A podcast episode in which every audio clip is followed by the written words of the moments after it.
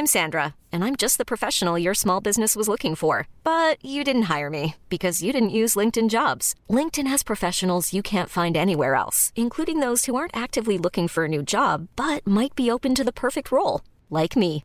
In a given month, over 70% of LinkedIn users don't visit other leading job sites. So if you're not looking on LinkedIn, you'll miss out on great candidates like Sandra. Start hiring professionals like a professional. Post your free job on linkedin.com/achieve today.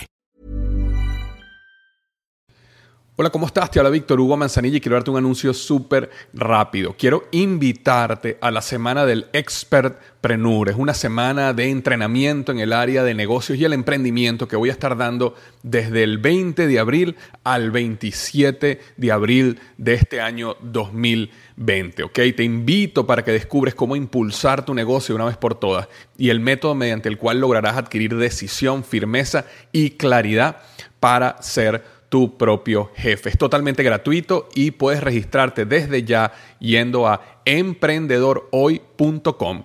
Emprendedorhoy.com. Semana del Expertpreneur. Te invito www.emprendedorhoy.com. Hola, yo soy Víctor Hugo Manzanilla y bienvenido al programa Liderazgo Hoy, un podcast diseñado para ayudarnos a crecer como líderes. Un programa donde te convenceremos que tú eres capaz de cambiar tu vida, alcanzar el éxito y dejar una huella imborrable en la vida de tu familia, tus amigos y el mundo.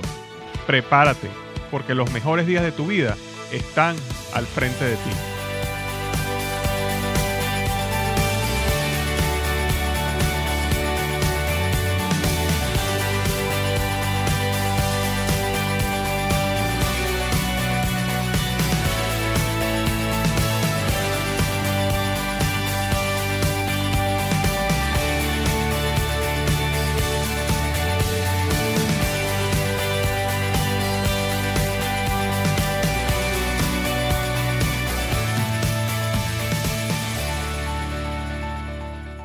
Tal? Bienvenido entonces al episodio número 57, parte 3 del podcast Liderazgo Hoy.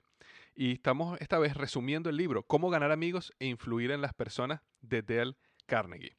Yo escribí el artículo donde si vas al blog liderazgohoy.com y buscas el artículo Cómo ganar amigos e influir en las personas de Dale Carnegie, vas a ver un resumen completo del libro. Pero como el libro se divide en cuatro partes, yo decidí hacer cuatro podcasts y aquí estamos en la parte número 3, eh, que, se llama Cómo hacer que las personas piensen como tú. Ahora, si estás llegando aquí y no has escuchado la parte 1 o 2, te recomiendo que primero escuches la parte 1, la parte 2 y luego caigas aquí en la parte 3, porque sí existe cierto flujo eh, del, del, podcast y a veces hago referencias a cosas que dije en el pasado, entonces para que no vayas a, no vaya yo a generar confusión.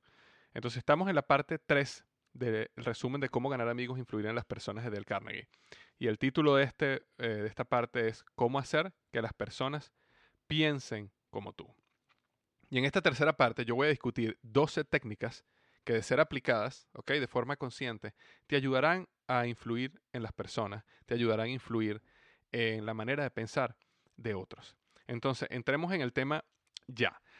La número uno es la siguiente. La única manera de ganar un argumento es evitándolo. Repito, la única manera de ganar un argumento es evitándolo. Y yo sé que esto eh, lo, eh, eh, depende como tú seas, o te va a hacer, eh, te va a caer muy bien o te va a caer muy mal. Existen personas que tienen temor a la confrontación y estas personas que temen la confrontación, no les gusta la confrontación, evitan la confrontación, van a ver esto y decir, ay, por fin, por fin, tenía razón. Pero hay personas que les encanta confrontar en todo momento y no pueden dejar de confrontar cualquier cosa que ven que está fuera de lo que ellos esperan. Y cuando estas personas escuchen eh, este punto, automáticamente les va a dar muchísima molestia y probablemente van a parar y borrar el podcast y más nunca escuchar, escucharme más. Pero lo que quiero decir es no, no, no lo pares y escucha un poco lo que, lo que quiero decir, porque si existe algo interesante en lo que Dale Carnegie habla aquí, de la, la única manera de ganar un argumento es evitándolo. Y te explico qué es lo, te explico, perdón, qué es lo que, qué es lo que pasa acá.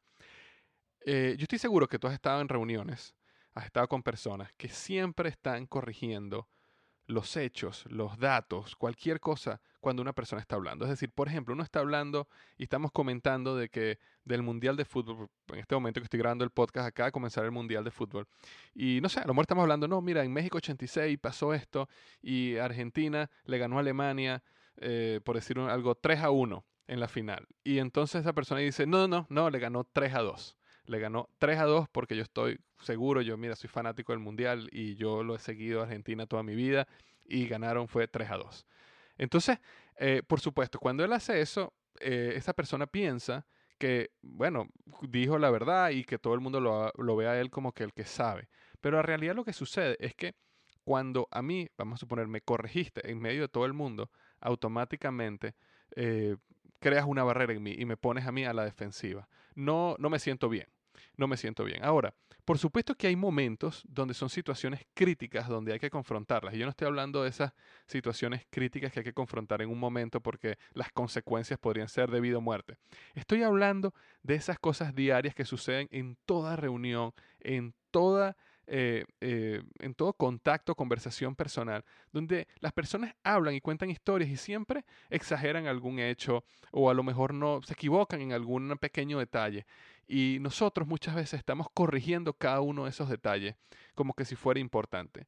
Yo recuerdo estaba con un par de amigos, una pareja, esposos, amigos, y él es una persona muy contenta y siempre está contando historias y por supuesto, por su naturaleza siempre las exagera un poquito y un poquito y cada vez las exagera más y la esposa siempre cada vez que le habla lo contradice y lo trae otra vez a raya, ¿no? Y le dice, no, eso no pasó ahí o eso no pasó en Calú. Pero lo, lo, interesante es que cada vez que la esposa lo contradice, lo contradice en cosas que realmente no son relevantes para la conversación. Si él me está contando una historia y él me dice que pasó en Miami y realmente no pasó en Miami, sino pasó en Fort Lauderdale o pasó en Orlando, eso no es eh, realmente importante en la conversación, no tiene ninguna relevancia, sin embargo muchas veces tenemos el hábito de corregir todo el tiempo a las personas y sobre todo corregirlos en público. Entonces, a eso es lo que se refiere Del Carne en este momento. La única manera de ganar un argumento es evitándolo.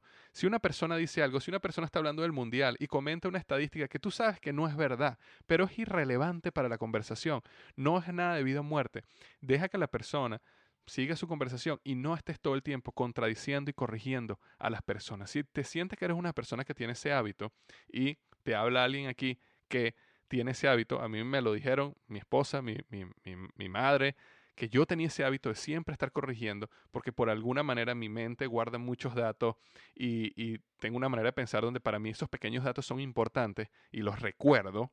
Entonces, eh, siempre estaba contradiciendo a las personas y diciendo, no, eso no fue así, eso fue así. No, el mejor o la mejor manera de ganar, de ganar un argumento o de ganarte una persona es evitando, o evitando estar constantemente confrontándolos, evitando estar constantemente contradiciendo las personas, así ellos estén equivocados en cosas que no son relevantes, ¿ok? Entonces esa era la técnica número uno. La técnica número dos es muestra respeto por las opiniones de otros, muestra respeto por las opiniones de otros. Yo hice un video que te lo recomiendo que lo, que lo veas y si vas al blog liderazgoy.com y buscas puentes, el video se llama Puentes, si vas a YouTube y buscas Víctor Hugo Manzanilla Puentes, lo vas a ver. También voy a dejar un link aquí en el artículo para que lo veas. Eh, básicamente lo que yo hablo en ese video es que eh, la labor de nosotros como líder es crear puentes entre las personas. Y cuando uno decide crear puentes entre las personas, uno tiene que entender que los puentes necesitan tener fundaciones, basamentos, pilares de ambos lados del río, no simplemente de tu lado. Entonces, muy importante mostrar respeto por las opiniones de otros. Si estamos en una situación o en una conversación de política o religión o economía, cualquier sea la posición de la otra persona, que sea, puede ser que sea diametralmente a la posición tuya, muestra respeto por las opiniones de otros. Porque te voy a decir algo, tú no tienes 100% de la razón. No importa cuál posición tú tengas, no estás 100% en la razón. Y la otra persona tampoco está 100% en la razón. Entonces muchas veces nosotros creemos que nosotros somos dueños de la verdad y que la otra persona está equivocada. No, no podemos tener esa, esa actitud. Más bien tenemos que tener una actitud donde nosotros tenemos una posición, pero podemos estar equivocados en ciertos puntos. Y la otra persona tiene una posición diferente a la de nosotros, pero también puede estar equivocada en ciertos puntos. ¿Cómo conseguimos puntos en común? ¿Cómo logramos conseguir esa, esa, ese, ese momento donde, donde exista cierta conexión? Es simplemente si mostramos ambos respetos por las opiniones de los otros. Pero como nosotros no podemos manejar a los demás, eh, no podemos obligar a los demás que nos respeten, nosotros sí podemos hacer ese paso, nosotros sí podemos mostrar respeto por las opiniones de otros, sean cuales sean. Entonces esa era la, la técnica número dos. La técnica número tres es admite tus errores. Si te equivocas, admítelo rápido. Es sumamente importante que no trates de justificar un error porque ah, te hundes más constantemente. Cada vez que tratas de justificar un error o tratas de buscar excusas de por qué te equivocaste, básicamente moviendo la culpa a una persona externa o a una situación externa a la tuya, quedas peor. Entonces, sencillo, no, no necesito hablar más de esto. Si cometes un error, admítelo rápidamente. La técnica número cuatro es, aun si tú estás molesto, comienza la conversación de una forma amigable. Y volvemos al punto del autocontrol. Tú puedes estar molesto por una situación, tú puedes ir a hablar con una persona o a confrontar a una persona por una situación que te tiene sumamente molesto. Independientemente como tú te sientas, actúa de una manera amigable. Eh, los sentimientos no necesitan dominar tus acciones.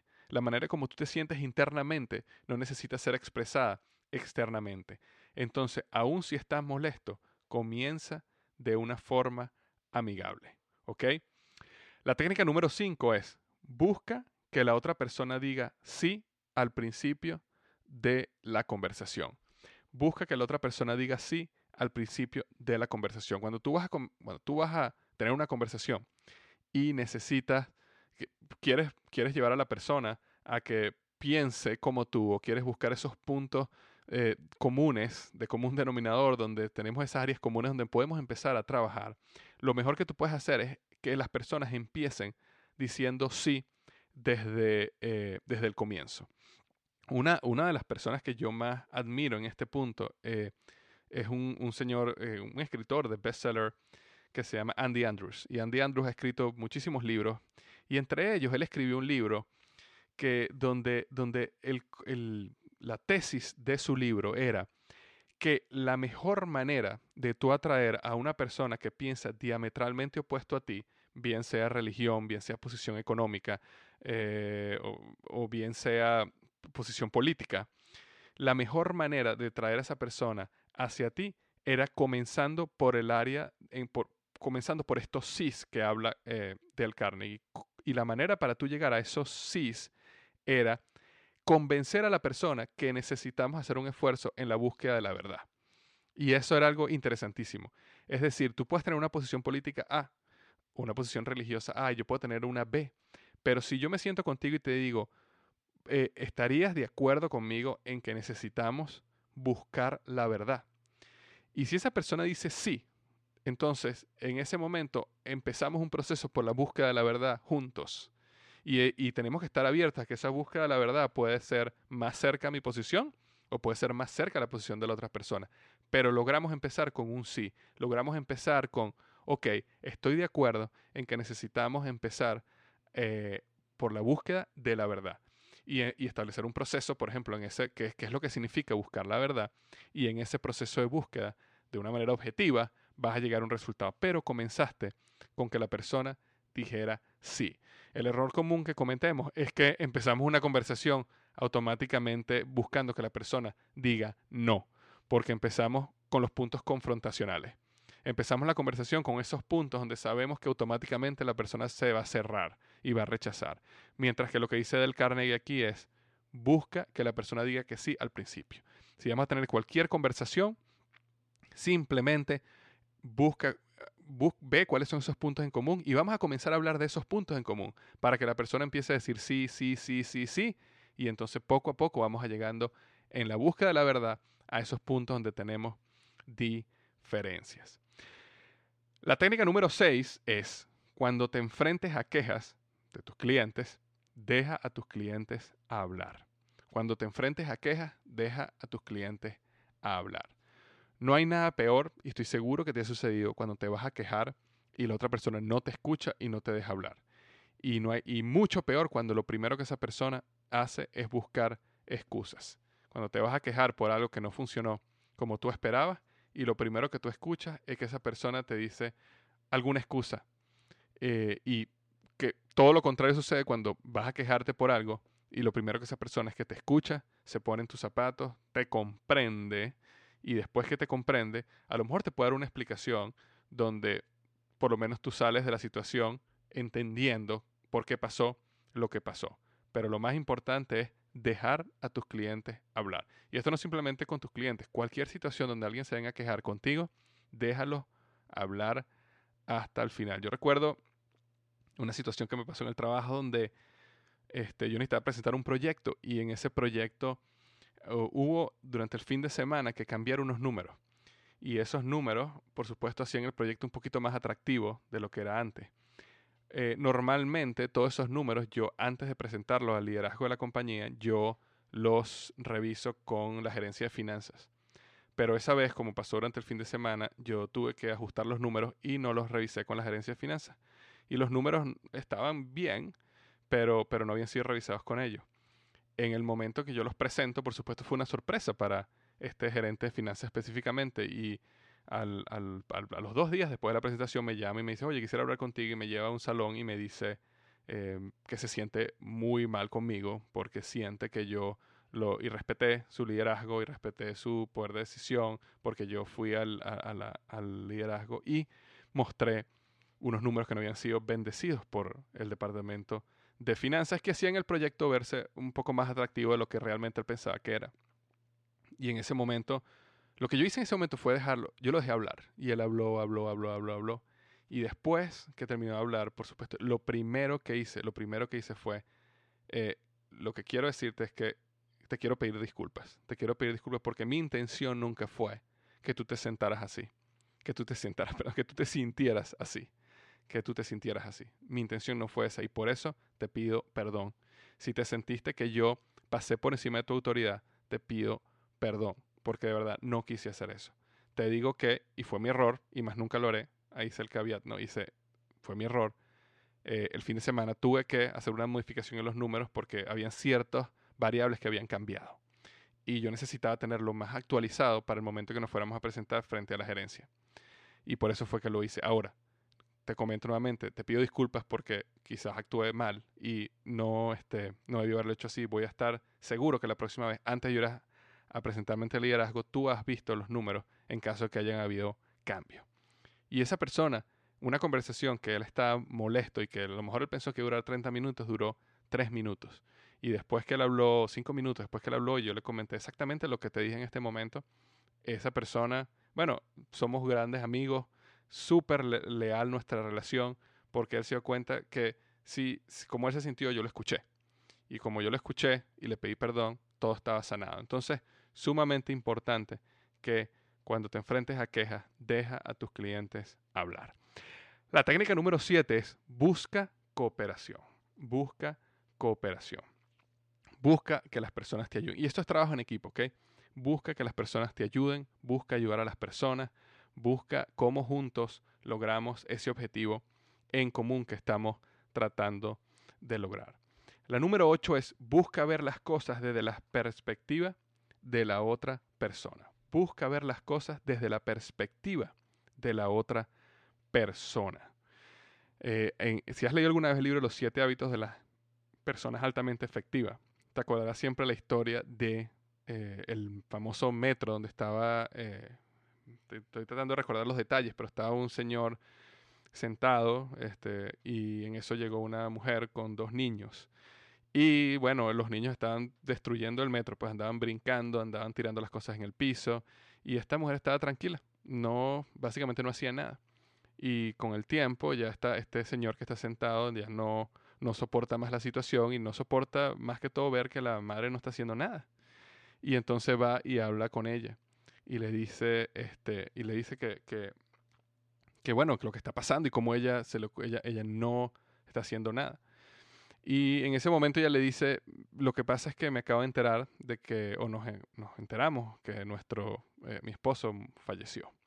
Y realmente no sé qué hacer porque eh, ellos están reaccionando de maneras extrañas Y a lo mejor esa es la manera como necesitan eh, reaccionar en este momento y no sé realmente cómo manejarlos. Ahora, yo no me acuerdo si la historia era así o era al revés, no sé si el que había muerto era la esposa o el esposo, pero la historia en fin era la misma, eh, el objetivo es el mismo. Y en ese momento esta persona automáticamente cambió su perspectiva porque él en ese momento dijo, oye, eh, más bien sintió compasión, ¿verdad? En el principio se imaginó que era una mujer eh, que estaba, que, que, no le ponía orden a sus hijos y no le importaba que sus hijos estuvieran haciendo un desastre en el, en el metro, en el, y, después se enteró que acaban de pasar por una situación crítica del fallecimiento de sus padres o su madre, no me acuerdo muy bien la historia. Eh, y su, su perspectiva cambió completamente ante la misma situación. Entonces es muy importante buscar ver las cosas desde la perspectiva de la otra persona. Siempre existe una razón, una historia, un pasado, un ángulo donde eh, están llevando esas personas a pensar de esa manera. Y el error que nosotros normalmente cometemos es que juzgamos de manera inmediata y no tomamos el tiempo de ponernos en los zapatos, entender la historia, entender qué hay detrás, por qué están tomando la decisión que están tomando, por qué están actuando de la manera que están actuando. Si tú logras ver las cosas de las perspectivas de la otra persona, bueno, tendrás un camino lleno de éxitos en las relaciones, en el trato personal. Esa era la número 8. La técnica número 9 es simpatiza con lo que la otra persona piensa o desea. Simpatiza con lo que la otra persona piensa o desea. Eh, una de las cosas más eh, frustrantes que puede existir es cuando tú eh, le revelas tus sueños o tus metas o algún deseo que tienes a otra persona y esa persona lo toma como poca cosa. y es importante entender que los sueños de cada uno son diferentes.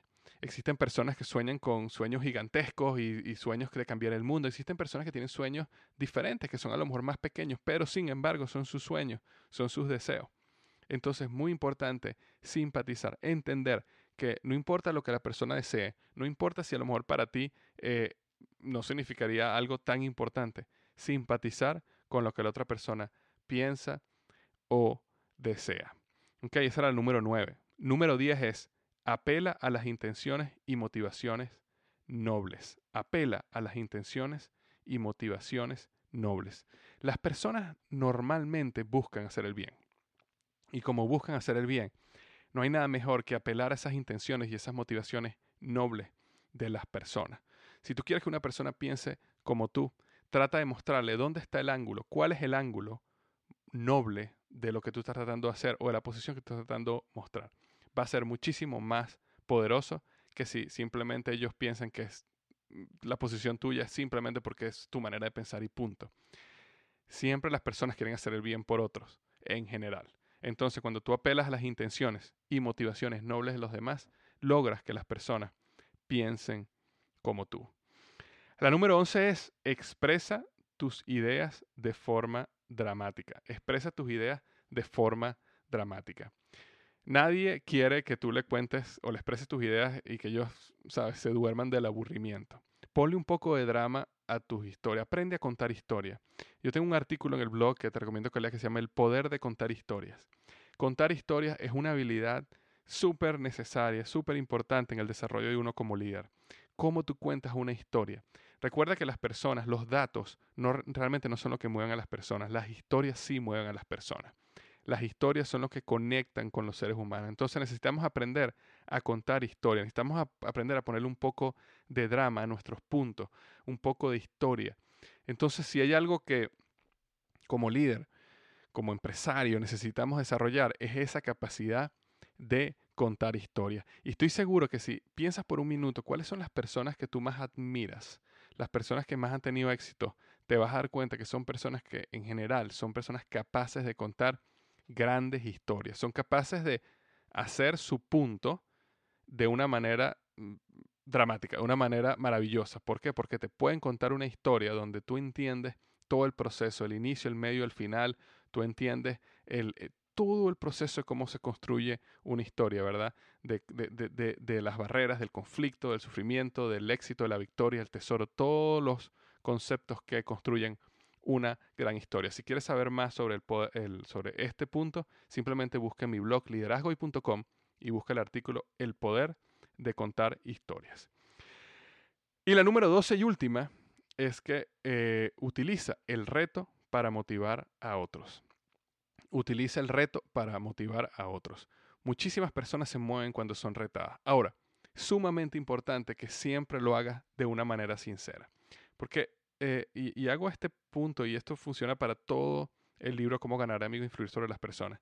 Si tú utilizas alguno de estos puntos y tú no tienes un interés sincero en el ser humano, puedes pensar que esto es manipulación y los puedes utilizar de una manera manipulativa. Y si lo haces así, eh, bueno, va a ser un fracaso total, porque las personas se van a dar cuenta y eventualmente la verdad va a salir a la luz. Es importante que cuando utilizas el reto sea para motivar porque tienes un interés sincero en el ser humano. No estoy hablando de que, sabes, está, uno está eh, en una reunión de ventas o estás motivando y tratando de influir a una persona que empiece, no sé, entre, entre en tu negocio para empezar a trabajar contigo y entonces lo, lo, le haces uno de esos retos baratos nada más para que la persona, para buscando manipularla para que la persona tome una decisión. No, no me refiero a eso. Me refiero a utilizar el reto como un vehículo para que esa persona logre lo que desea. Es decir, si tú has seguido todo el podcast, has visto que existía el punto que eh, en el podcast número uno era buscar lo que, entender qué es lo que esa persona quiere. Y lo segundo es ayudar a esa persona a lograrlo. Y cuando uno está ayudando a esa persona a lograr sus sueños, entonces ahí es cuando utilizar un reto es algo importantísimo para motivar a las personas a que lleguen cada vez más cerca a sus sueños personales. Y si este reto está conectado al sueño personal de cada uno, entonces va a ser positivo, entonces va a funcionar bien. Si este reto está conectado simplemente a una manipulación para que tú logres tus metas personales, entonces va a ser un fracaso. Entonces, bueno, ese era el número 12. Utiliza el reto para motivar a otro. Antes de cerrar, la repito rápidamente para recapitular. Número 1. La única manera de ganar un argumento es evitándolo. La número 2. Muestra respeto por las opiniones de otros. La número 3. Admite tus errores. La 4. Aun si estás molesto, comienza de una forma amigable. La número 5 busca que la otra persona diga sí al principio de toda conversación. La número 6. Cuando te enfrentes a quejas, deja a tu cliente hablar. La número 7. Busca cooperación. La número 8. Busca ver las cosas desde la perspectiva de la otra persona. La número 9. Simpatiza con lo que la otra persona piensa o desea. La número 10. Apela a las intenciones y motivaciones nobles. La número 11 expresa tus ideas de forma dramática. Y la número 12, utiliza el reto para motivar a otros.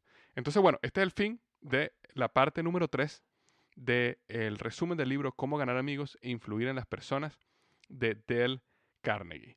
La parte número 4 eh, ya va mucho más directo al liderazgo que se titula Sé un líder. Entonces, si tú estás escuchando esto en iTunes o en iBox, Vas a ver la parte 4 seguida esta sin ningún problema. De todas maneras, si no sabes dónde conseguirla, simplemente ve al blog liderazgoy.com y busca cómo ganar amigos e influir en las personas y ahí vas a ver las cuatro partes bien ordenadas. Entonces, bueno, gracias por haber escuchado la parte 3 y nos vemos entonces en la parte 4, sé un líder.